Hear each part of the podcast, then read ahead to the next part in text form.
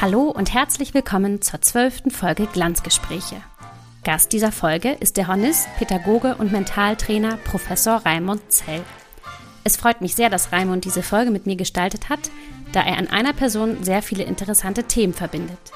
Denn vor allem zum Thema mentales Training habe ich sehr viele Nachrichten von Hörerinnen und Hörern bekommen mit der Bitte, dazu doch noch mal mehr zu machen. Dieser Bitte sind wir in dieser Folge nachgekommen und widmen uns ganz besonders diesem Thema, natürlich neben anderen interessanten Themen. Vielen Dank, lieber Raimund. Es hat mir sehr viel Spaß gemacht. Und jetzt geht's auch schon los mit Glanzgespräche Folge 12.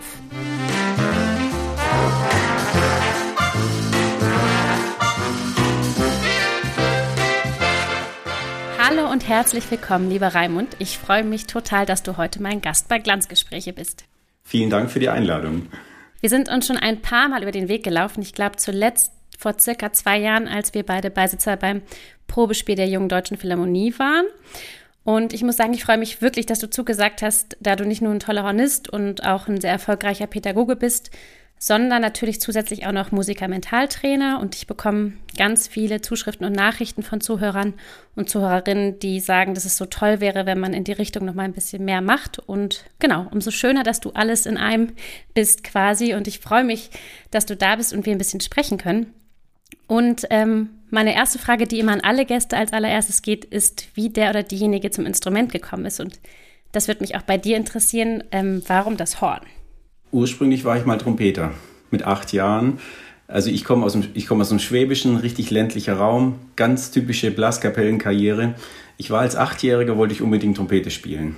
Und mit neun okay. Jahren habe ich dann auch ein Jahr gemacht und mit neun Jahren kam der Dirigent und meinte, wir haben zu wenig Hornisten und Raimund, Raimund soll doch bitte ein Horn spielen. Das fand ich erstmal überhaupt nicht toll. Und im Nachhinein bin ich ihm un unendlich dankbar und es war ein Glücksfall, dass er mich zum Horn überredet hat. Also gar nicht unbedingt freiwillig, aber doch dann äußerst erfolgreich geworden quasi. Ich, ich glaube, mir war es als Neunjähriger nicht bewusst. Ich fand die Trompete so unglaublich cool und das Horn ah. war nicht in meinem Horizont. Ja. Aus, aus heutiger Sicht ist es natürlich absolut andersrum. Ja, ich glaube, wenn man jung ist, ist Trompete auch immer ein bisschen cooler als Horn, ne? Ja, Gerade genau. so. ja, cool. Und wie war das? Ähm, war das dann irgendwie relativ schnell klar? Also ich habe gesehen, du hast auch Bundesjugendorchester und Jugendorchester und sowas gemacht. War das für dich relativ schnell klar, dass du das beruflich machen möchtest? Oder wann kam der Punkt, wo du gedacht hast, ja, das, das reicht und irgendwie möchte ich den Weg auch beruflich einschlagen? Ja, das war relativ schnell klar. Also ich habe die ersten paar Jahre in der Blaskapelle gespielt. Zum Glück in einer ziemlich guten, also symphonisches mhm. Blasorchester. Und ich hatte tatsächlich die ersten Jahre beim Trompetenlehrerunterricht. Thomas Frasch hieß okay. der. Und es war mein Glück, dass er ein sehr guter Techniker war und die Basics sehr gut vermitteln konnte. Ähm, streng musste er überhaupt nicht sein, weil das kam alles von mir selber. Ich war immer ein, okay. ein fleißiger Über und habe mich da recht pflichtbewusst ähm, der Sache gestellt. Und ich hatte dann das Glück mit 13 Jahren, also ich habe Jugend musiziert gespielt, schon recht früh, auch ja. mehr, mehr oder weniger erfolgreich. Und mit 13 Jahren war ich bei den Stapelfelder Horntagen. Da war Michael Hölzel. Den habe ah. ich da kennengelernt. Und das war im Grunde der Startschuss so mit 12,5, 13. Der hat mich da rausgefischt und dann war ich Jungstudent bei ihm. Und dann ging eigentlich mit 13 war schon klar, das soll Richtung also Berufshornist werden.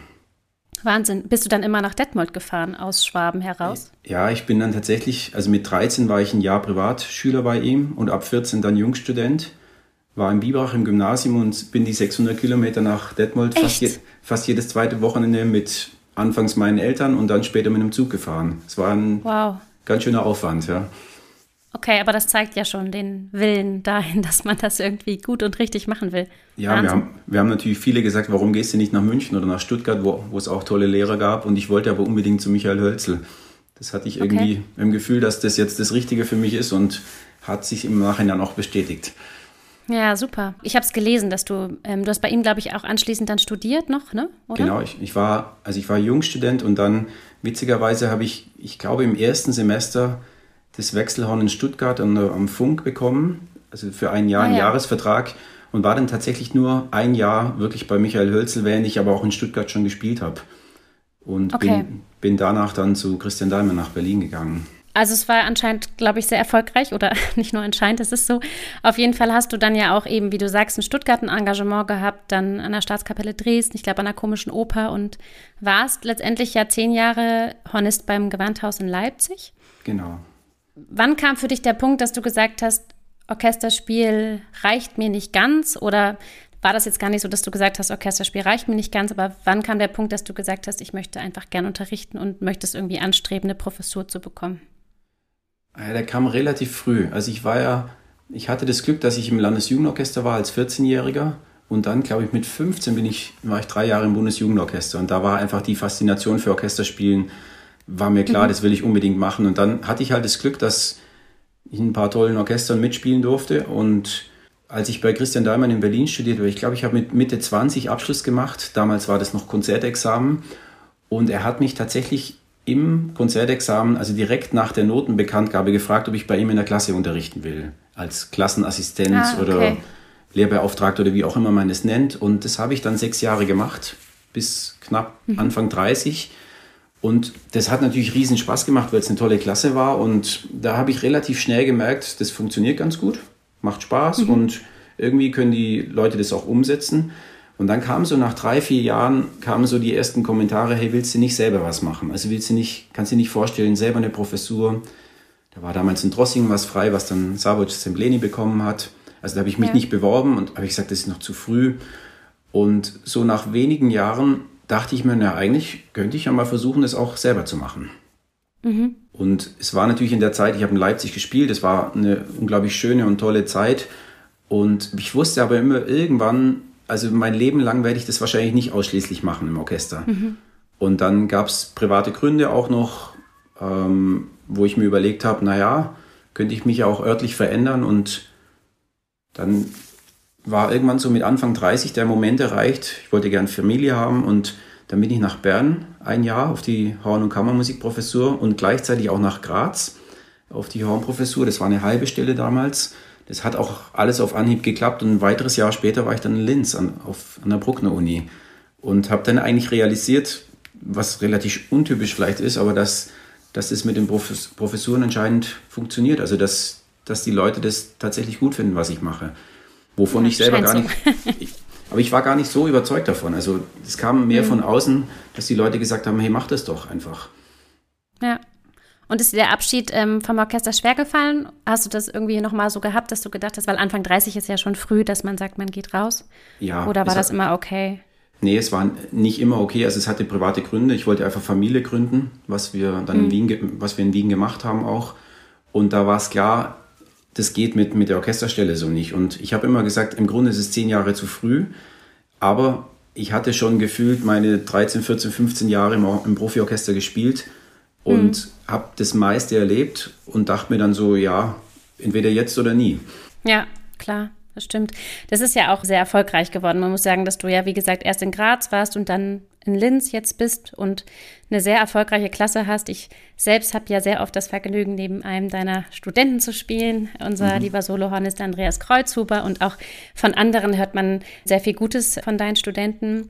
Wie ist das so? Erkennst du sofort, wenn dir jemand vorspielt, ob der ein Talent hat und ob du das gut fördern kannst? Worauf achtest du, wenn jemand bei dir vorspielt? Ja, das fragen mich immer wieder Leute. Wie machst du das, dass die Klasse so. Also, ich glaube, die Klasse zeichnet ein bisschen aus, dass es ähnliche Typen sind. Also, erstmal wirklich ja. net, nette, ehrliche Typen, dass sie grundsätzlich gut klingen und irgendwie auch von Haus aus erstmal gute Musiker sind. So. Also, was ich immer versuche, ist, eben wie gesagt, wie sind die Typen? Also passen, ja. die, passen wir zueinander überhaupt? Also ich mag es gern, wenn Leute offen sind, sehr ehrlich, auch recht direkt so.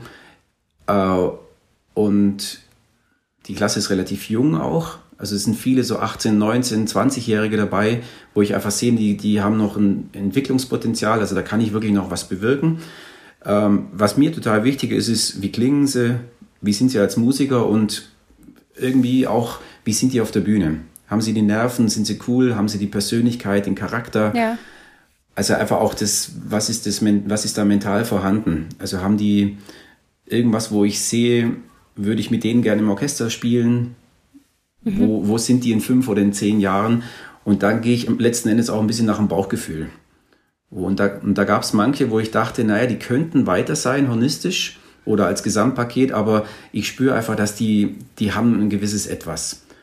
Oder auch andere, die eigentlich ganz toll vorgespielt haben und wo ich aber irgendein Bauchgefühl hatte, wo ich dachte, na, die passen vielleicht nicht zu mir und habe dann im Vorfeld mit manchen Kollegen auch geredet, hey, könntest du dir vorstellen, hättest du Lust, dass du vielleicht die Dame oder den Herrn zu dir in die Klasse nimmst und das funktioniert recht gut.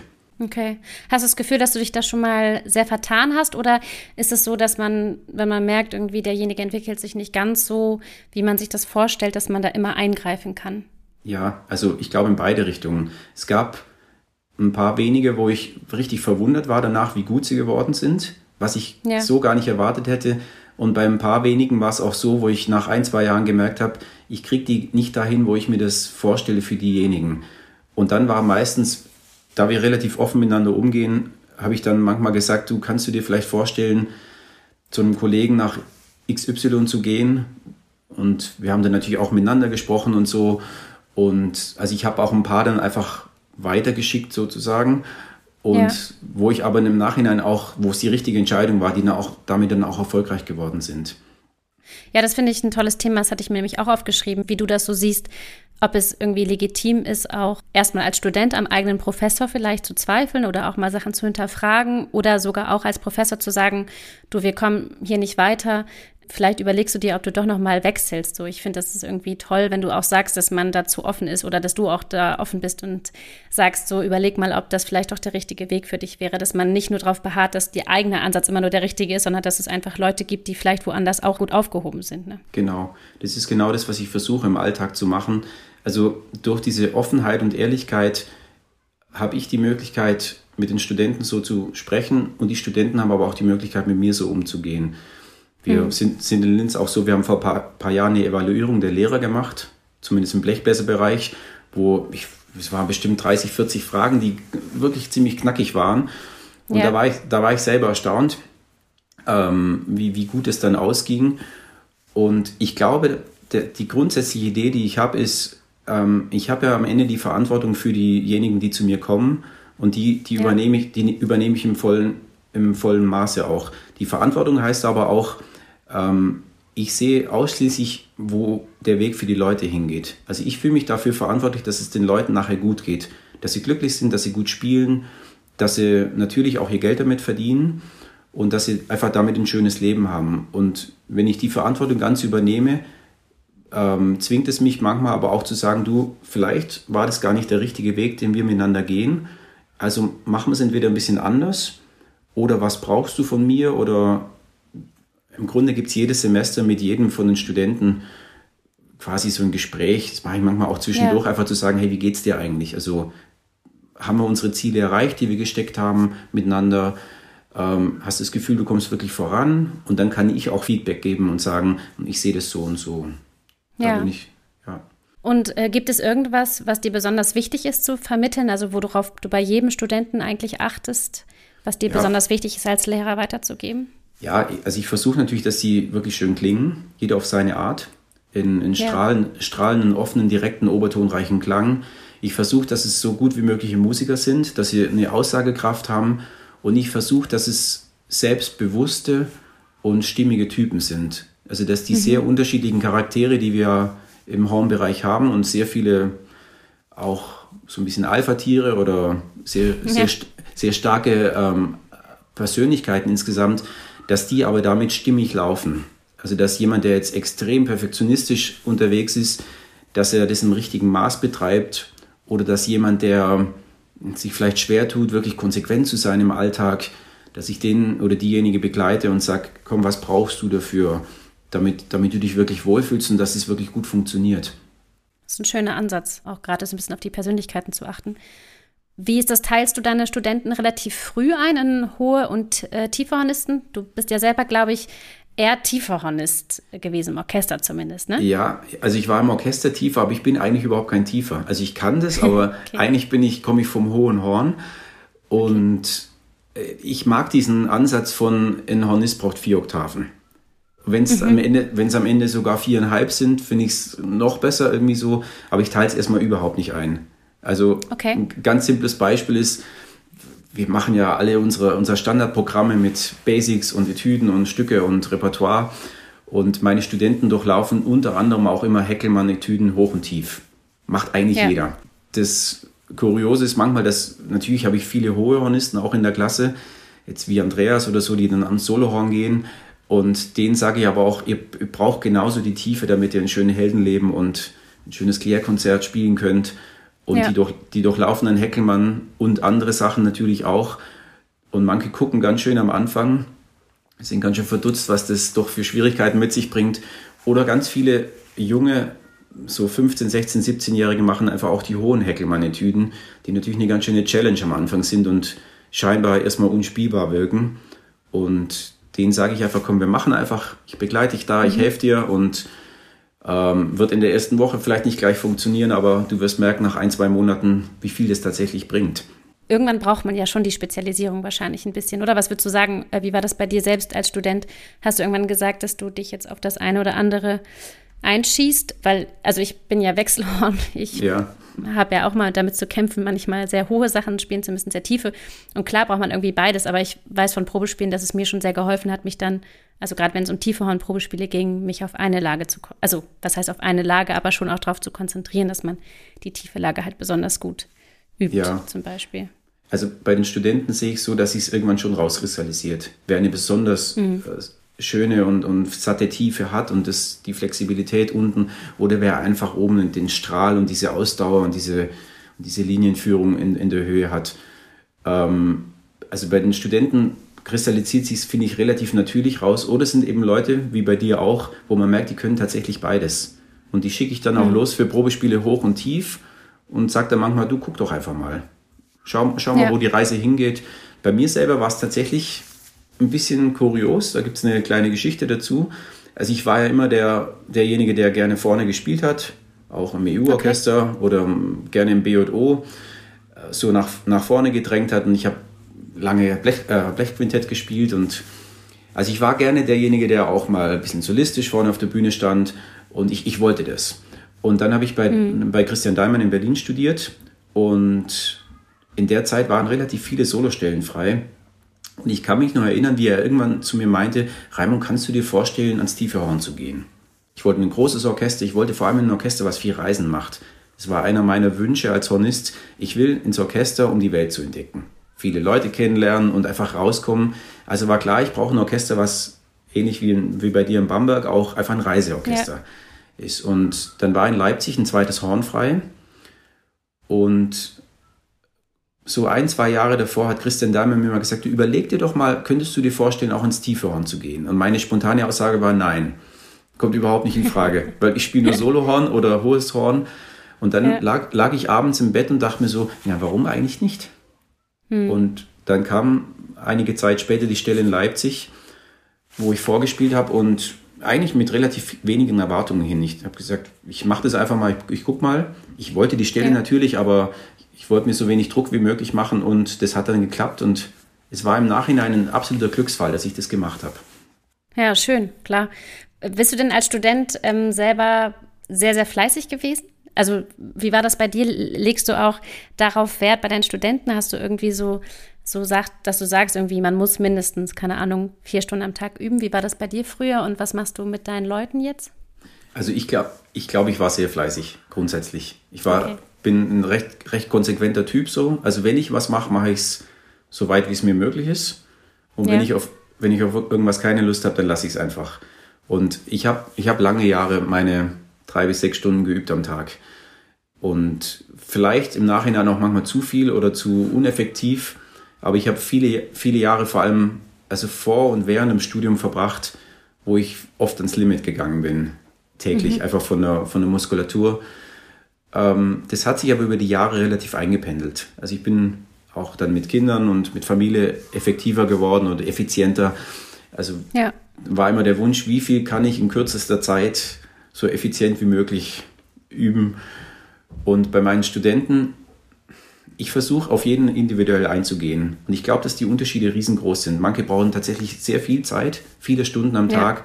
Und es gibt auch Studenten, die tatsächlich mit einer, anderthalb Stunden unglaublich weit kommen. Und wenn die mehr üben würden, würden sie sich wahrscheinlich muskulär verfestigen oder klanglich gar nicht weiterentwickeln oder es würde klanglich ja. die Obertöne wegnehmen. Und ich sage meinen Studenten immer, übt so viel wie nötig. Also so was Gesundes geht so ein bisschen ans Limit, aber nicht drüber hinaus.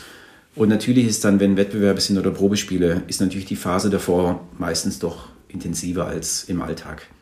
Naja, klar, das ist dann immer ist eine sehr intensive Zeit, in der man meistens dann noch mehr übt. Ich kenne das auch. Aber ich war auch immer jemand, der sehr effektiv, glaube ich, geübt hat, aber dafür nicht zu lang, weil ich auch gemerkt habe, wenn ich irgendwie wirklich fünf Stunden übe, dann bin ich so platt, dass ich eben, dass es geht dann auf den Klang und auf die Ansprache und so. Deswegen glaube ich auch, dass es sehr individuell ist.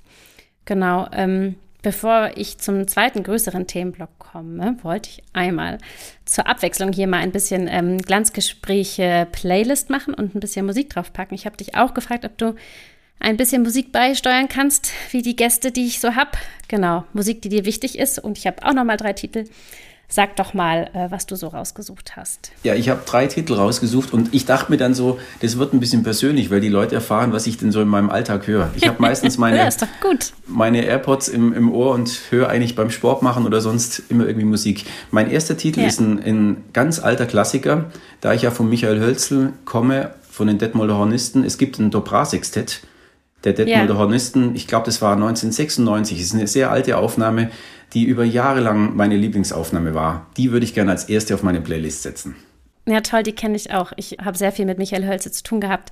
Ich wollte dich da mal fragen, bist du auch so jemand, der durch diese ähm, Stoßschule gegangen ist? Also hat der sehr viel mit dir ähm, Stoßübung gemacht? Ja, also wir haben sehr viel über Stoß, über, also meine allererste Unterrichtsstunde bei ihm, da war ich zwölfeinhalb oder dreizehn, war, was ist der Kern des Tones, das Zentrum? wo, an welchem Punkt brilliert der Ton am meisten. Das war das Erste. Und das Zweite war, wie deutlich kannst du stoßen? Wie klar. Mhm. Und er, er, hat immer von Knöpfle gesprochen. Diese, diesen, okay. diesen, Knopf, diesen Knopfanfang. Und das habe ich natürlich über Jahre betrieben und dann irgendwann einfach auf meine Technik umgemünzt. Also ich habe das dann ein bisschen adaptiert. Ja, das ist schon sehr effektiv, oder? Also ich kenne ein paar seiner Studenten und äh, fand das immer, also zum Beispiel Paulo Mendes, immer Wahnsinn, wie der anstoßen kann. Also ja. mit was in der Präzision. Ja, also ich finde es nach wie vor heute so, Hornisten, die im Orchester oder solistisch, kammermusikalisch wirklich klar stoßen und deutlich sprechen beim Spielen, finde ich einfach faszinierend.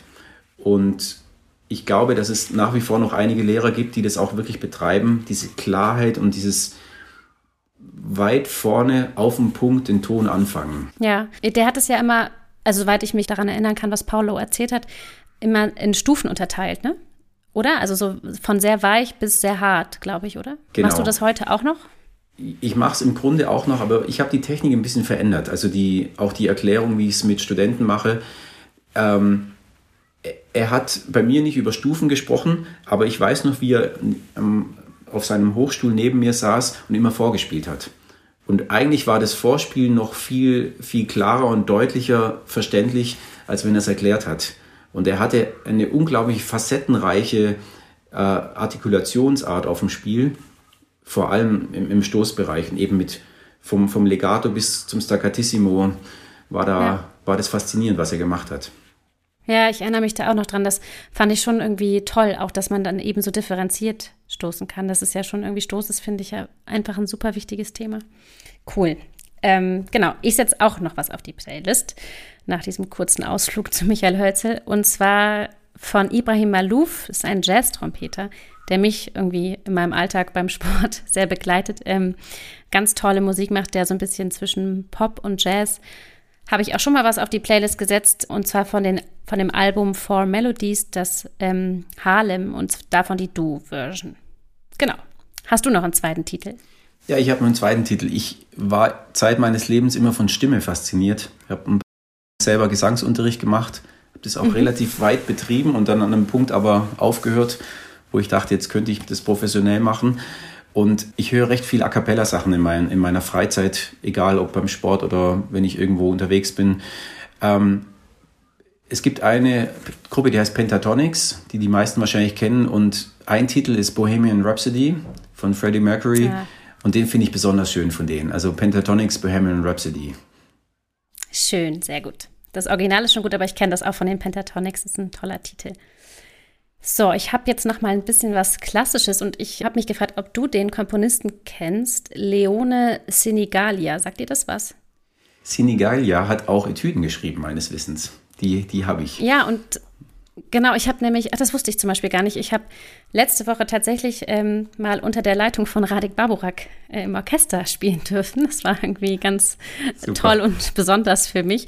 Und er selber hat in dem Konzert eben auch ein äh, Stück für Horn- und Kammerorchester gespielt von dem Leone Senegalia, was ich sehr, sehr schön fand. Und ich habe ein bisschen recherchiert und finde es leider nirgendwo als Aufnahme. Ich muss ihn noch mal fragen, ähm, ob es da irgendwie eine Aufnahme gibt. Aber ich habe von Leones Nigalia ein Lied Nummer 1, Opus 18, gefunden mit Hervé Joulin. Der ist, ähm, glaube ich, Hornist beim Orchestre National de France. Genau.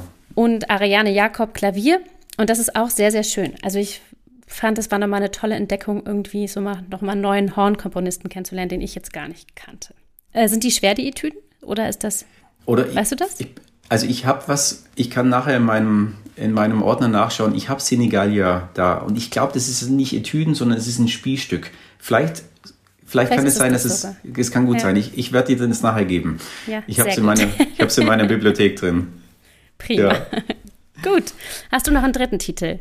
Ja, ich habe noch einen Drittel. Auch jetzt gar nicht ein Klassiker, sondern ich war vor vielen Jahren mal in Stellenbosch in Südafrika, in der Nähe von Kapstadt. Da gibt es ein schönes Kammermusikfestival und habe da einen Universitätschor kennengelernt, Stellenbosch University Choir, den ich überhaupt nie gehört habe. Ähm, das sind Studenten, die ganz normal an der Universität studieren, auch ja. im Musik, gar nicht alle im Musikbereich, teilweise nur, und die wechseln im Grunde jedes Semester. Also manche sind zwei, drei Jahre dabei, also ein Nicht-Profi-Chor. Ähm, und es gibt einen holländischsprachigen äh, Chorleiter, ähm, ja. den ich absolut faszinierend finde. Und mein Titel dafür ist Stellenbosch University Choir uh, God Bless Africa. Oh, das klingt schön. ich war auch schon da. Ich fand äh, Stellenbosch super schön, muss ich sagen. Also absolut tolles Reiseziel.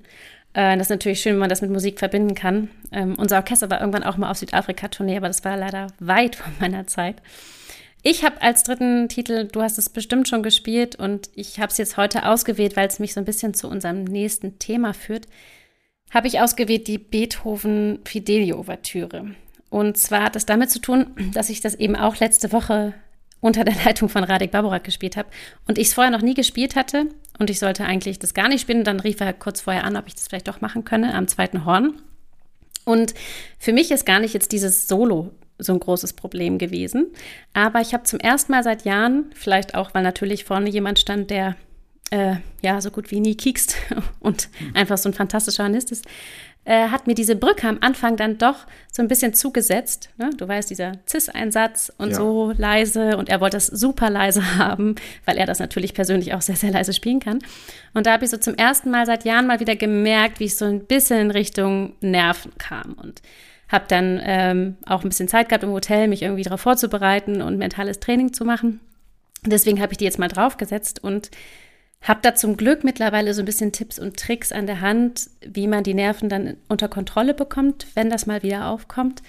Ähm, wie kam es bei dir dazu, dass du gesagt hast, dass du irgendwie noch eine Musiker- oder eine Mentaltrainerausbildung machen möchtest? Ja, das hat tatsächlich auch mit Fidelio zu tun.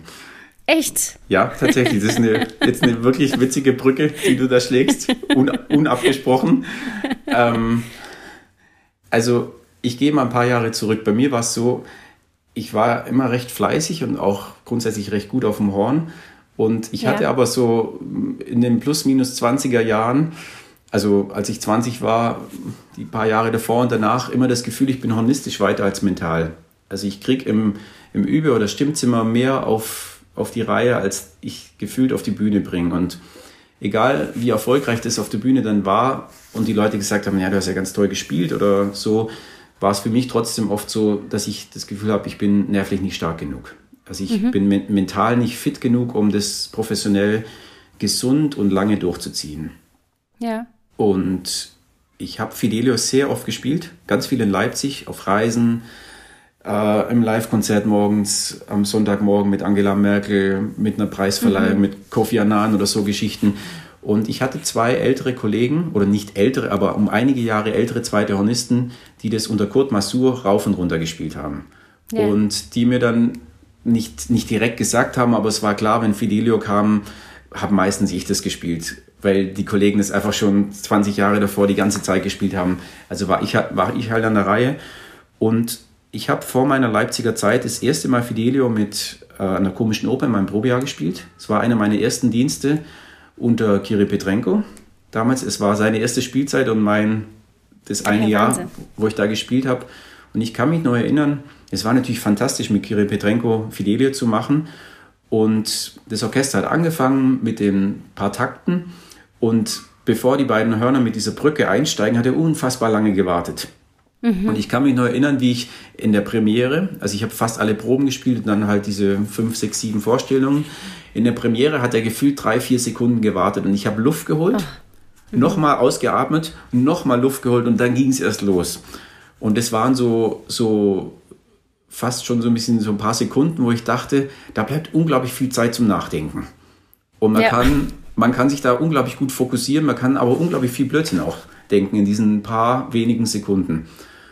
Und ich habe in dieser Zeit gemerkt, ich muss einfach mehr machen noch. Also ich glaube, ich weiß nicht, ob ich da 40, 45 Jahre mental durchkomme, ohne mhm. da jetzt körperlich zu starke Reaktionen zu kriegen dass es irgendwie wackelt oder auf der Lippe sich komisch anfühlt oder dass es einfach nicht mehr sauber kommt. Und das war der Start eigentlich meiner Mentaltrainer-Laufbahn so. Okay. Wo hast du diese Ausbildung gemacht? Ich habe die in Süddeutschland gemacht, in einem Institut. Ähm, das ist jetzt, glaube ich, schon, da war ich so Mitte 20, Mitte, Ende 20 oder schon fast 30. Aber ich greife mal, greif mal ein bisschen zurück. Ich habe in, in Berlin, als ich bei Diamond studiert habe, bei Christian Diamond, das Glück gehabt, dass es das erste Institut in Deutschland gab, die auch Musikergesundheit angeboten haben. Und es war ein, ein, ein Olympionike aus, äh, aus der damaligen DDR, der ganz viele Sportarten und Yoga und auch mentales Training angeboten hat. Ja. Und es war für mich so der Initialfunke von wegen, aha, wir brauchen ja genau das gleiche wie Sportler auch. Und habe mich dann viele Jahre mit mentalen Techniken und Alexander-Technik und Yoga und Feldenkreis. So hat es ganz klassisch angefangen, wie bei vielen anderen Musikern auch. Und dann habe ich eben die Ausbildung bei, der heißt Ralf Biemeyer, ist einer der erfolgreichsten deutschen Mentaltrainer, der mit Musik aber eigentlich überhaupt nichts zu tun hatte. Und ich bin während meiner Gewandhauszeit im Grunde zufällig drüber gestolpert und dachte mir, ja, das ist ja genau das, was ich selber als Musiker brauche. Also ursprünglich war das einfach nur für mich, wie kann ich mich verbessern und wie kann ich mehr Handwerkszeug kriegen, dass mir es auf der Bühne noch besser geht. Mhm. So hat das Ganze im Grunde angefangen. Es war überhaupt nie gedacht, dass ich das als Trainer mache oder unterrichte oder, mhm. oder weitergebe. Und als ich das dann gemacht habe, hatte ich eben das Glück, dass ich bei Christian Diamond schon unterrichtet habe in der, in der Hornklasse. Und das war dann so ein bisschen mein Versuchsfeld, wo ich dachte, na, wenn es bei mir funktioniert, dann kann ich es ja mal bei anderen probieren. Ja. So von wegen, ey, was machst du da genau? Oder was stellst du dir vor oder was machst du körperlich, wie ist die Vorbereitungszeit. Und dann hat es relativ gut funktioniert. Ich nenne es immer so, das sind so die, die letzten entscheidenden fünf bis zehn Prozent, die, Le die Leute dann einfach auf der Bühne besser spielen. Ja, mit Sicherheit. Und da hat es angefangen, da wusste niemand, was ich mache und oder ganz wenige wussten es nur. Und da habe ich gemerkt, ah cool, das funktioniert bei mir relativ gut und bei anderen ja auch. Dann könnte ich das ja in meinen Unterricht mit, mit integrieren. Das war der Startschuss auch unterrichtstechnisch mit dem Mentaltraining. Auch erstmal völlig ohne Hintergedanken. Es war einfach nur so, ah ja, super, da kann ich, habe ich ein bisschen mehr Handwerk, was ich anwenden kann. Ja, gerade für uns Hornisten, finde ich, ja, ist das wahnsinnig wichtig, ne? weil dieses Instrument so viele Tücken auch hat, irgendwie, die man einfach mit mentaler Stärke oft gut überwinden kann, meiner Meinung nach. Glaubst du denn, dass jeder sich durch mentales Training stabilisieren kann. Also auch Leute, die sehr stark unter Nervosität leiden. Ich habe das ja schon öfter mal im Podcast gehabt, das Thema. Da gab es immer unterschiedliche Meinungen zu. Leute, die gesagt haben, ja, das geht. Und auch Leute, die gesagt haben, also wie Radik zum Beispiel, wenn jemand wirklich körperliche Erscheinungen hat, wäre der seiner Meinung nach nicht gut aufgehoben im Musikerbusiness. Glaubst du, dass man das schaffen kann, ähm, sich so zu stabilisieren, dass man auf der Bühne gut spielen kann und seine Leistung abrufen kann? Ja, also grundsätzlich ja. Ich gehe immer von dem, von dem Gedanken aus, wir sind alle total individuell. Wir ticken alle ganz anders und es ist sehr unterschiedlich, ob jemand entweder ganz starke körperliche Erscheinungen hat oder ob jemand auch ganz jung ist oder vielleicht schon 20 Jahre Profitum in den Knochen ja. hat. Also es ist, glaube ich, ein ganz großer Unterschied, ob jemand mit 18 daherkommt und sagt, ich habe starke körperliche Erscheinungen, ich zitter oder mir wackeln die Knie oder ich kriege die Lippe nicht mehr unter Kontrolle oder die Luft wird zu langsam oder ich mache im Solarplexus im Oberkörper zu, so Geschichten, dann ist es noch relativ leicht technisch hinzukriegen. Und dann am Ende auch vom Kopf. Wenn jetzt vielleicht ein 50-jähriger Profi-Mann oder Frau kommt, dann ist es nochmal eine andere Sache. Ja. Dann, unter welchen Umständen, natürlich auch in, in, welchem Orchester oder in welcher Kammermusikgruppe. Also es gibt schon, gibt schon auch Leute, wo ich merke, da ist es wahrscheinlich nicht mehr machbar. Ja, aber du würdest wahrscheinlich schon auch unterschreiben, dass es so ein bisschen das A und O ist, dass man das mentale Training genauso übt wie auch das Üben an sich, oder? Also quasi so diese Wiederholung und grundsätzlich das Einbauen in den Überalltag was ausmacht? Oder meinst du, man muss es nicht so intensiv machen, damit es wirkt? Ja, es ist die Frage, was man dann unter mentalem Training versteht. Es gibt so viele verschiedene Techniken oder, oder Herangehensweisen an das Ganze. Ja. Mein Ansatz ist so, mentales Training ist eine, natürlich eine Technik auch, aber es ist auch eine Grundeinstellung und ein Grund, eine Grundtechnik, die man automatisch immer integriert. Also sobald ich das Horn in der Hand habe, versuche ich das, was ich als men mentales Training oder mentale Stärke mir vorstelle, bei mir selber jetzt automatisch auch zu integrieren. Und ich bin immer der Meinung, egal wie stark manche Probleme, sei es physisch oder psychisch sind bei Leuten, die sind reparierbar. Bis zu welchem Grad ist immer die Frage, aber ich habe so viele Leute erlebt, die mit wirklich starken Symptomen gekommen sind und einige Wochen oder Monate später bin ich manchmal selber erstaunt, dass es tatsächlich funktioniert. Natürlich nicht bei allen Leuten, aber viele Leute kommen und können sich überhaupt nicht mehr vorstellen, dass sie jetzt ein bestimmtes Stück widerspielen können im Orchester oder solistisch einfach auf der Bühne stehen und das auch bis zum gewissen Grad wirklich genießen können. Und, die, und das ist dann tatsächlich so. Die es tatsächlich wieder hinkriegen. Oder, und natürlich ganz, was so der Alltag ist, ganz viel natürlich, was im Probespiel abläuft. Wie schaffe ich es im Probespiel, meine Leistung so weit wie möglich auf die Bühne zu bringen? Das ist im Grunde ja. ein, ein Hauptteil meiner Arbeit, so, was ich ja. versuche zu machen. Ja, ich weiß noch, ich war damals auch mal zum Unterricht bei dir in Graz. Da hast du mir damals eine Pyramide auf den Zettel gemalt. Leider habe ich diesen Zettel verloren, muss ich leider zugeben. Ich glaube, da ging es aber auch eher, was du eben gerade schon gesagt hast, so um eine grundsätzliche innere Einstellung. Würdest du sagen, dass das auch viel in einem machen kann oder dass quasi so das positive Mindset, also die positive Einstellung, einen mental beeinflussen kann? Bist du da jemand, der seinen Studenten auch genau so was mitgibt, dass man sich so eher so grundsätzlich einstellt? Ja, ich glaube, das, ist sogar das Allerhauptsächliche ist auch der Arbeit, also der Technik, die ich anwende. Ich, ich mag es ganz kurz beschreiben, was du auf dem Zettel damals hattest. Ja, sehr gerne. Das würde ähm, mich nochmal interessieren. Also, wenn man's, man kann es unterschiedlich nach Typen, teile ich es in drei, vier oder fünf Pyramidenstufen ein. Das grundsätzliche, was ganz unten ist, ist, dass der, der Grund, warum du Horn spielst, ist, du, das ist eine Leidenschaft, das macht Spaß, das ist ein Gefühl, das ist eine Begeisterung, das ist einfach eine, ein Lebensinhalt. Ja. Das ist ganz unten. Ich nenne es so beim, beim Computer das Unterbewusstsein, das, was immer läuft. Einfach dieses, du kommst aus dem Konzert raus und freust dich total, warum du diesen Beruf machst. Weil es einfach grundsätzlich fast immer oder meistens Spaß macht. Das ist ganz unten. Drüber ist dieses, die ganzen Erlebnisse, die du damit hattest. Also die Erfahrungen, die du gemacht hast, positiv wie negativ. Ja. Ähm, das ist die zweitunterste Stufe. Die drittunterste Stufe ist ein Bewertungssystem. Und da gehe ich am meisten als Mentaltrainer ran, dass wir uns permanent selber bewerten, wir uns selber und von außen aber auch bewertet werden. Das ist einer der Hauptfaktoren beim Probespiel. Was ich mit meinen Studenten versuche zu machen, ist, dass sie sich nicht von außen bewertet be gefühlt bekommen und sich selber aber auch nicht bewerten. Mhm. Das ist die mittlere Stufe. Und die, die zweitoberste Stufe ist der Fokus, die Konzentration, die Konsequenz, die Arbeit, die Hausaufgaben, die, die Lebensweise, die generelle Einstellung zu der ganzen Sache. Und ganz oben stehen Eigenverantwortung, Entscheidungen, Sachen selber in die Hand nehmen. Und das Prinzip ist im Grunde ganz simpel. Ich sage den Leuten, ihr seid komplett selber für das, was ihr macht, verantwortlich. Ich helfe euch damit, aber ihr müsst erstmal komplett für das, was ihr macht, die Eigenverantwortung übernehmen. Das heißt, wie spielt ihr, wie übt ihr, wie lebt ihr, wie schlaft ihr, wie esst ihr, wie geht ihr mit anderen Leuten um und vor allem, wie geht ihr mit euch selber um. Das ist ja. mal so, so ganz generell so die, diese, dieses Mindset oder die Einstellung. Und das Zweite ist dann, dass ich den Leuten beibringe, dass sie ganz viele Sachen selber in die Hand nehmen können. Also wir reden dann immer über Entscheidungen treffen. Und ich mache das mit meinen Studenten gerne so, dass ich denen sage, trefft doch jeden Tag eine Entscheidung. Nur eine einzige. Die kann euch als Hornist betreffen oder Hornistin oder auch euch ganz privat betreffen.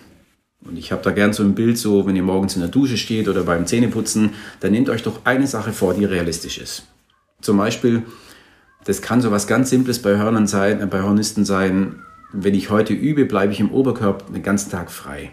Also immer wenn ich das ja. Horn in der Hand habe, bleibe ich im Solarplexus offen, meine Flanken bleiben weit oder meine Knie bleiben frei oder ich bleibe aufrecht. So was ganz Simples. Und der ganze Sinn dahinter ist, dass wir unser System so einprogrammieren. Früher hieß es, dass wir positiv sind. Ich mag dieses Wort positiv gar nicht so. Also diese positive ja. Einstellung, sondern ich, ich mag viel lieber dieses Selbstbewusst. Also man ist sich selber bewusst, wer man eigentlich ist, wie man tickt, was man haben möchte und was, wohin das Ganze gehen soll und aber auch was realistisch ist dabei. Mhm. Also viele sagen ja, ich will jetzt morgen Solon in der Berliner Philharmoniker werden. Das ist ja nicht realistisch. Das ist ja, das erreicht ja fast niemand irgendwie so. Ja. Aber man, man kann sagen, ich, jetzt ist zum Beispiel Juli, was ich oft bei meinen Studenten mache, realistisch ist, an Weihnachten ähm, kann ich die und die Sachen, bringe ich da und da hin. Zum Beispiel. Also ich, treff, ja. ich helfe denen, Entscheidungen zu treffen, zu sagen, bis Weihnachten kann ich Heckelmann richtig gut spielen. Da mhm. bin ich bei Etüde Nummer 20 und ich bin da viel souveräner, sei es hoch oder tief. Ja. Ja, vielleicht ist das auf jeden Fall ein guter Anfang, um, um sich innerlich irgendwie darauf oder sich innerlich auch umzustellen. Ne? Jeden Tag irgendwie eine Sache sich vorzunehmen, immer nicht gleich alles zu wollen, sondern das so nach und nach aufzubauen, glaube ich. Das, ja, und dass es vielleicht auch nicht von heute auf morgen geht, oder? Also das muss man vielleicht auch wissen, dass man nicht von, von heute auf morgen superschnelle Verbesserungen erzielt na, da ist ja der Weg das Ziel am Ende. Das kommt ja, dann aus dem, genau. aus dem Buddhismus irgendwie. Ich habe immer den Gedanken im Hinterkopf, wir treffen ja so unglaublich viele Entscheidungen pro Tag, die selbstverständlich sind und auch gar nicht, ähm, die wir gar nicht registrieren, die völlig normal ja. für uns sind. Wenn wir jetzt lernen, pro Tag eine Entscheidung bewusst zu treffen, sind es ja im, im Jahr 365 Entscheidungen. Und das ist ganz schön viel. Und da ja. sind dann vielleicht ein paar Sachen dabei, die wir uns vorher nicht getraut hätten. Oder vielleicht auch nicht äh, erträumt hätten. Also die wir uns mhm. gar, nicht, gar nicht geglaubt hätten, dass es vielleicht umsetzbar ist. Und gibt es denn schon auch Techniken, wo du sagst, das sind Sachen, die du am liebsten anwendest, gerade auch wenn es jetzt, sagen wir, konkret auf den Probespielfall zugeht, Mentaltechniken, die du deinen Studenten beibringst oder den Leuten, die zu dir kommen fürs mentale Training, um ja. sich auf speziell solche Auftrittssituationen vorzubereiten? Ja, also grundsätzlich, was geht im Kopf vor? Also was sind die Gedanken und wie fühlt sich körperlich an? Ich glaube, dass beides untrennbar ist. Die Vorstellung, man beißt in die Zitrone rein und automatisch kriegt man einen körperlichen, körperlichen Effekt dadurch. Also es kommt immer darauf an, ich, ich sehe die Leute immer, sind sie eher so kopflastig oder sind es Leute, die eher so ein bisschen aus dem, ich nenne das Gefühl rauskommen, also aus dem Körperbewusstsein. Ja. Und ganz, zwei ganz simple Beispiele ist zum Beispiel Leute, die beim Probespiel reingehen, versuche ich denen zu sagen, hey, ihr konzentriert euch nur drauf, was ihr machen wollt also was passieren wird, nicht was nicht passieren soll. Also es wird nur ins Positive umgedreht, zum Beispiel, ich gehe da rein, meine Gedanken bleiben ganz fokussiert auf die Musik oder auf den Klang oder auf, auf eine Richtung, also die, die Gedanken bewusst steuern. Oder wenn es Leute sind, die mehr aus dem Körper kommen oder mehr aus dem Gefühl kommen, dann kann es zum Beispiel sein, ich lasse mein Becken frei oder ich lasse meine Flanken mhm. unter, unter der Achsel ganz offen oder ich bleibe vom Fokus, vom Ansatz vorne oder ich lasse die Krone steil, also das, die Wirbelsäule lasse ich lang.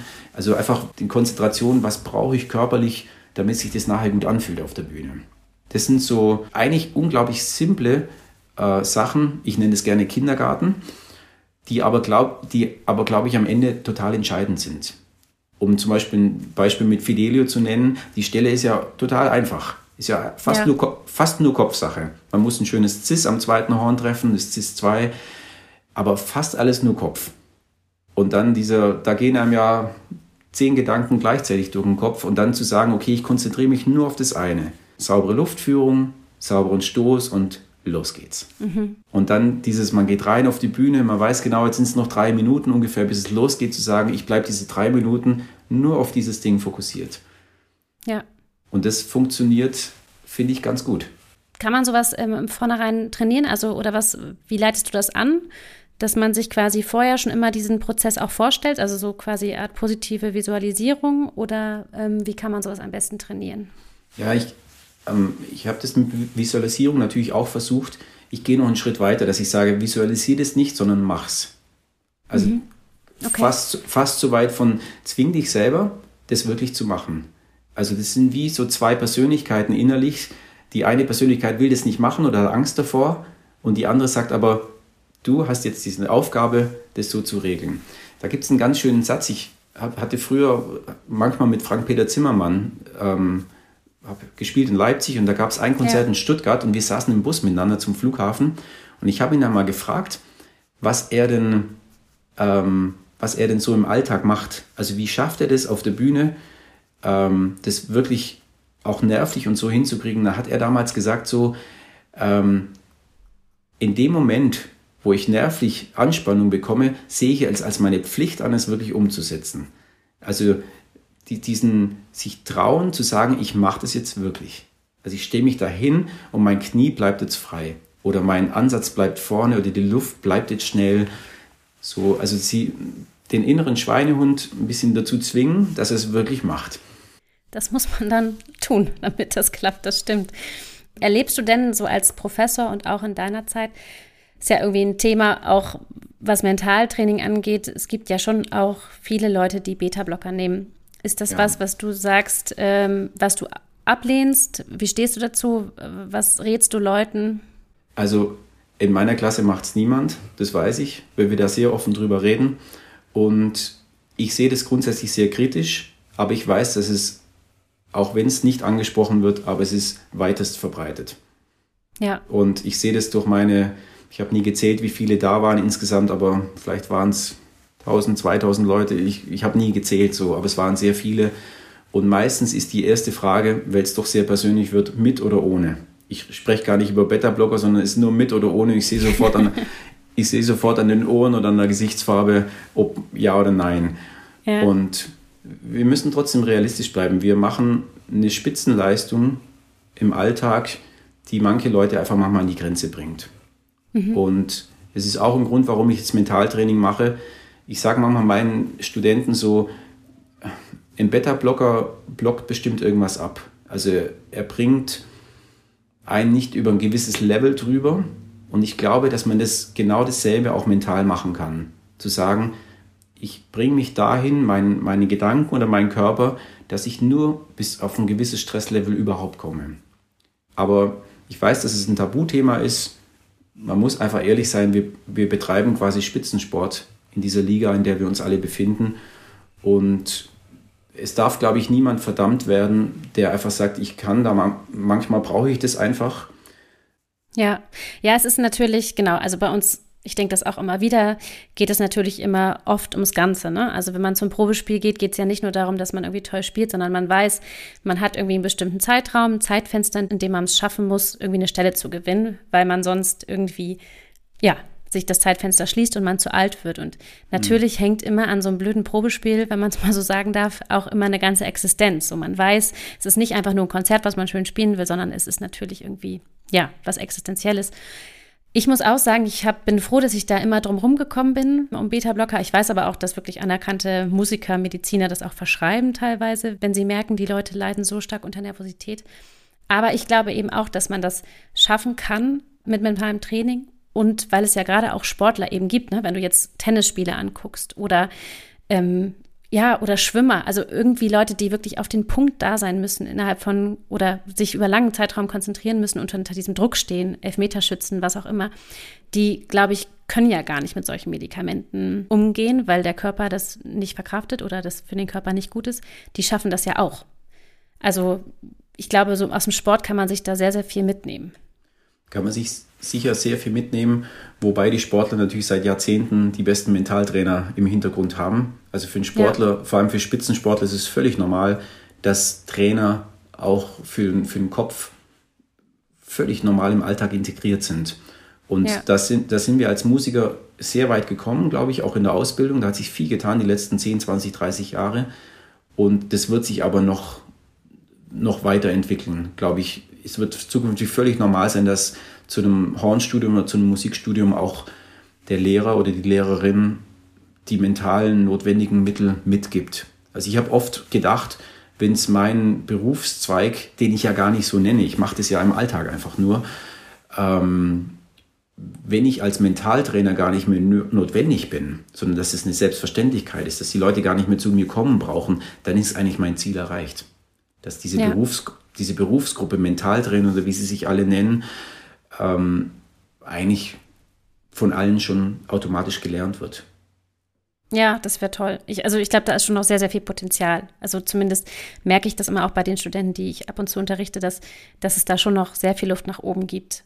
Eben ja. weil es im Sport mittlerweile so normal ist und so dazugehört, fände ich es halt schön, wenn es bei uns auch dazugehören würde. So ganz natürlich, weil es eben so ein wichtiger Punkt ist und man, glaube ich, viele Leute eben entweder davor bewahren kann, dass sie den Weg abbrechen oder halt auch eben auf sowas wie Beta-Blocker umsteigen müssen.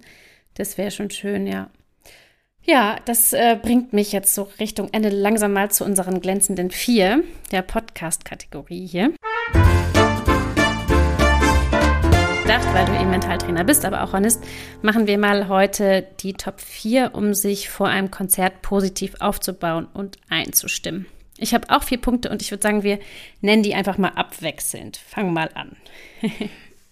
Ja, du hast mir ja gestern das ganz kurz geschrieben und ich habe mir gedacht, was ist eigentlich vor dem Konzert? Also ist es die Stunde ja, davor oder, oder, oder also so, ich, ja. für, für, mich ist es vor dem Konzert sind auch die Tage davor irgendwie. Ja, oft so. schon, klar. Also mein erster Punkt ist ganz simpel, Schlaf. Schlaf, ja. Das stimmt absolut. Finde ich auch einen wichtigen Punkt, dass man ausgeruht ist. Ja, also und auch braucht ja jeder total unterschiedlich. Mancher braucht seinen Mittagsschlaf vom, vom Konzert. Für mich ist es ganz simpel, ich brauche einfach meine acht Stunden in der Nacht. Ja. Dann, dann bin ich fit und dann geht es mir grundsätzlich gut. Ja. Wie oft kriegst du die bei kleinen Kindern? Acht sehr, Stunden Schlaf? Äh, sehr selten. Wollte gerade sagen, es ist vielleicht mehr Wunschdenken, ne? Ja, absolut. Aber ich bin, ich bin tatsächlich oft so, wenn ich, wenn ich dann irgendwas habe, was mir wichtig ist, ein Konzert oder irgendein Auftritt, dann versuche ich, dass ich die letzte Nacht davor wirklich acht Stunden schlafe. Also möglichst um zehn, halb elf ins Bett gehen. Also ja. vor Mitternacht einfach einen gesunden, ich nenne es eine Mütze Schlaf noch, anderthalb, zwei ja. Stunden. Das bringt mir am allermeisten. Und dann sind auch die Nächte davor oder die Wochen davor gar nicht so entscheidend, wenn ich zumindest eine Nacht habe, die ich, die ich erholt bin. Ja, sehr gut. Also mein erster Punkt wäre eben positive Visualisierung. Das ist bei mir wirklich einer der Punkte, die ich am allermeisten mache, gerade wenn ich jetzt Konzerte habe, wo es heikel ist oder wo ich weiß, das wird für mich heikel, dass ich, ich mache das tatsächlich so, ich lege mich, je nachdem wie schlimm es ist, in Anführungsstrichen, lege ich mich wirklich mehrfach am Tag aufs Bett und mache so ein bisschen progressive Muskelentspannung und versuche mir dann einfach den ganzen Prozess, also sei es jetzt ein Probespiel oder sei es ein Konzert, irgendeine heikle Stelle mir positiv vorzustellen. Also wie du sagst, ne, sich nur darauf zu fokussieren. Und dann gelingt es mir meistens auch ganz gut in dem Falle, dass dann das Konzert ist, mich einfach nur darauf zu konzentrieren und eben nicht von einem Fideo dreimal zu denken. Und was ist, wenn es jetzt schief geht? Das ja. ist, das, da, daran bin ich nämlich auch Profi, ähm, mich dann kurz mal selber klein zu reden und immer den Worst Case aufzumalen. Das es hilft mir auf jeden Fall sehr. Hast du noch einen Punkt? Ja, mein zweiter Punkt ist, ich nenne es Hausaufgaben erledigen. Das ist ein relativ, okay. gro relativ großer Punkt. Ähm, ich habe für mich so den Leitspruch, ich versuche jeden Tag meine Hausaufgaben zu machen. Und aufs Horn bezogen heißt es, ich bringe mich jeden Tag an den Punkt, wo ich glaube, das kann ich. Also da, also Hausaufgaben heißt einfach gute Basics gemacht, eine schöne Tütenrunde und, und dann je nachdem, was ich an Repertoire brauche im Alltag, was ich gar nicht so oft mache. Ich bin ganz viel auch mit einfach Basics und dann eine lange Tütenrunde und dann ist manchmal auch schon, auch schon gut irgendwie. Wo ich einfach weiß, die hornistische Vorbereitung, je nachdem, was ich dann brauche, ist als Hausaufgaben wirklich erledigt. Und zeitgleich aber auch beim Spielen, wie ich vom Kopf her ticke oder wie ich da rangehe an die ganze Sache. Ähm, bei mir ist Punkt 2 auch relativ simpel wie Schlaf, Wasser trinken. Also den ganzen Tag über sehr viel Wasser trinken, wenn man ein wichtiges Konzert hat. Und äh, was ich für mich gemerkt habe, ist, ähm, also neben dem Thema, das hatte ich auch schon oft, dass man keinen Kaffee trinkt oder ich persönlich dann nicht irgendwie drei doppelte Espressi trinke, ist es äh, kein Kaugummi kauen. also kein Pfefferminz-Kaugummi kauen. Damit du, kein, damit du keinen trockenen Mund kriegst. Ja, Ich finde, das ist eine ganz, ganz simple Sache, aber ich finde, das ist, kann man auf jeden Fall sehr schnell verbessern, indem man das einfach lässt. Ja, und da habe ich immer die Kollegen bewundert, die vor, vor der vierten Bruckner noch schnell in die Kantine rennen und noch einen Espresso trinken. Vor dem ja, Konzert. Da habe ich gesagt, wow, ich könnte es selber auch nicht. Ich habe einen ähnlichen Punkt, das ist einfach Essen. Essen grundsätzlich. Ja. So unterschiedlich das oder individuell das auch ist, aber dass jeder oder jede das Essen hat in den Stunden oder einem Tag vor dem Konzert, um sich körperlich auch irgendwie fit zu fühlen. Ja, das war eh noch ein Punkt, den ich dich fragen wollte, weil du ja auch sehr sportlich bist und eben als Mentaltrainer ja, ähm, arbeitest. Würdest du sagen, es gibt irgendwas, was den Körper, also hast du dir jemals viel Gedanken darüber gemacht, was den Körper vielleicht eher beruhigt oder weniger übersäuert oder so? Achtest du da drauf? Ja, ich achte tatsächlich sehr drauf, bei mir selber auch. Und es ist aber auch total unterschiedlich, was die Leute brauchen. Also ich brauche zum Beispiel auch viel Wasser. Ich brauche einfach viel Flüssigkeit, meine drei, vier Liter am Tag. Und ich mag unglaublich gern Sachen, die leicht sind. Viel was irgendwie Richtung Salat, Gemüse, Obst, so Sachen, die den Körper nicht schwer oder müde machen. Und ich brauche aber trotzdem irgendwie eine Portion Kohlenhydrate vorher. Das heißt Kartoffelnudeln okay. oder irgendwas, was dann so ein bisschen Power noch im Körper gibt. Aber eben nicht, nicht die ganzen Mahlzeiten davor. Also ich brauche irgendwas, wo ich mich einfach frisch und, und im Kopf auch frei fühle dann. Ja, das stimmt. Das also ich merke das auch, dass Ernährung ganz, großen, ganz große Rolle spielt. Beschäftige mich damit auch sehr viel. Und merke, dass mir das sehr gut tut, auch gerade vor wichtigen Sachen, ne? dass man jetzt irgendwie versucht, nicht zu viel Zucker zu sich zu nehmen, zum Beispiel, um den Blutkreislauf nicht immer hoch und wieder runter zu pumpen, ja. quasi. Ja. Gut, also mein Punkt drei wäre noch die Atmung runterbringen. Also das merke ich immer so, bevor man quasi auf die Bühne geht. Ich mache das zum Beispiel mit diesem durch ein Nasenloch ein- und ausatmen und dann das andere wieder zuhalten. Also dadurch quasi die Atmung sehr schnell runterzubekommen. Das mache ich auch vor wichtigen Stellen. Also wenn ich merke, jetzt geht der Puls hoch, dann hilft mir das sehr tief zu atmen. Das ist etwas, woran man sehr schnell irgendwie eine Verbesserung merkt, finde ich, wenn man das versucht. Genau. Ja, und es ist ziemlich ähnlich auch zu meinem. Bei mir ist es einfach, bei mir ist es Fitness. Ah, ja. Da habe ich natürlich für mich selber mein Programm irgendwie. Ich mache gern Sport und auch vieles Verschiedene. Mir tut es gut, gerne, also wenn ich abends Konzert habe, morgens einfach vor, vielleicht vor der Generalprobe oder vor der letzten Probe äh, einfach mich kurz auspowern. Das heißt laufen oder Inlineskaten gehen oder einfach nur ein kurzes Workout machen. Einfach einmal den Puls hochschnellen lassen. 20 Minuten, 40 Minuten, eine Stunde, ganz egal, wie lange. Und ich kriege dann auch ein bisschen Adrenalin raus. Einfach so, die, der Kopf wird freier, der Stress geht ein bisschen raus aus dem Körper. Und ich mache das auch ganz bewusst, um einfach da ein bisschen Dampf abzulassen. Also mache dann auch so hm, vielleicht ein bisschen intensiver nochmal, um mich kurz mal den ganzen Mist aus dem Körper nochmal rauszubringen und hauptsächlich, ja. aus, hauptsächlich aus dem Kopf auch. Und dann fühle ich mich ein bisschen besser. Und was ich gerne mache, ist dann auch danach einfach heiß duschen.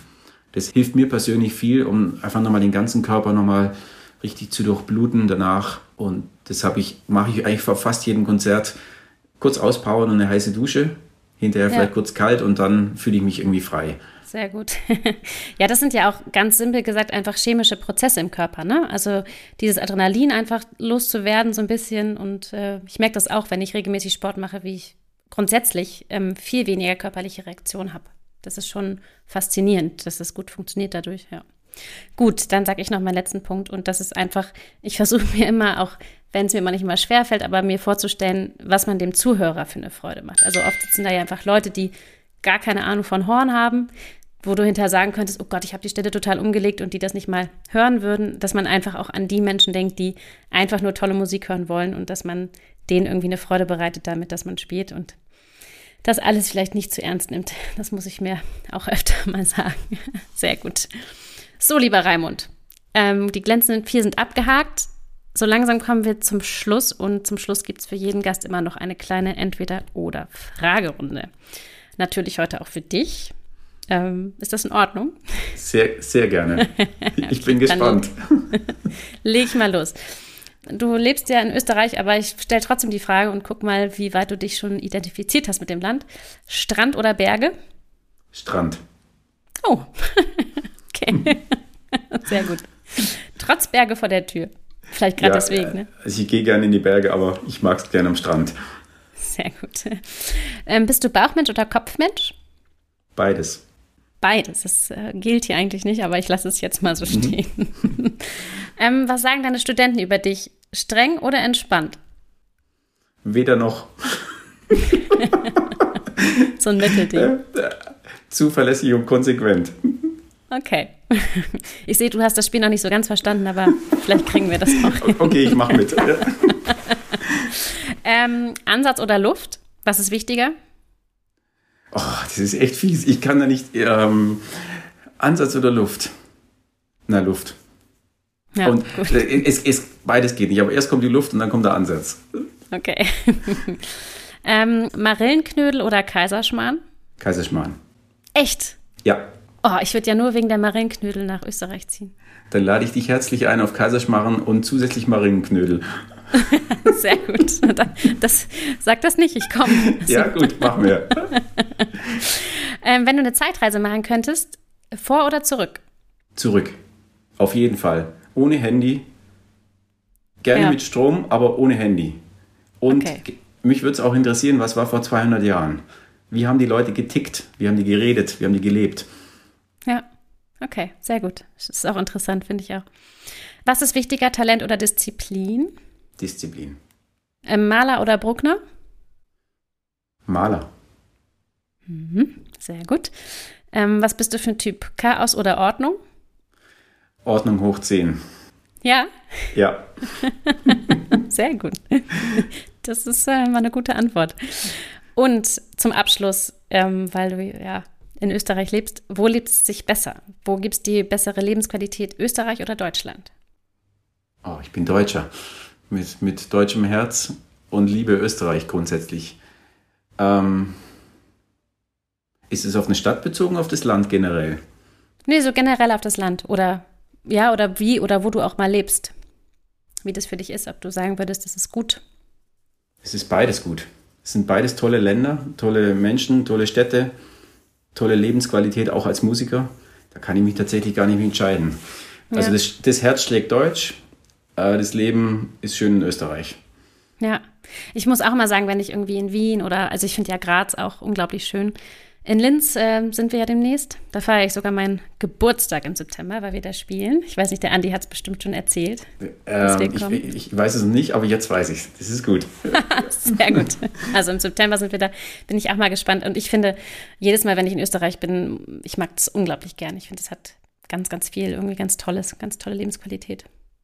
Schön. Also, lieber Raimund, ich tausend Dank für das tolle Gespräch gerade auch irgendwie diese ganz wichtigen Themen. Ich glaube, dass die Zuhörerinnen und Zuhörer ganz viel davon mitnehmen können und es super informativ war. Alles, alles Gute für dich und deine Familie und natürlich auch deine Klasse in Linz. Und ja, ich freue mich drauf, wenn wir uns sehen auf Marillenknödel oder Kaiserschmarrn. Kannst du das selber kochen eigentlich? Ähm, das lerne ich für dich. Sehr gut. ich bin gespannt. Ich habe sehr hohe Ansprüche. Nur, dass das, ist das klar gut. Ist, ist gut. sehr gut. Also tausend Dank und alles Liebe und ich hoffe, wir sehen uns bald. Vielen Dank, Swantje. Alles ja. Gute. Tschüss. Ciao.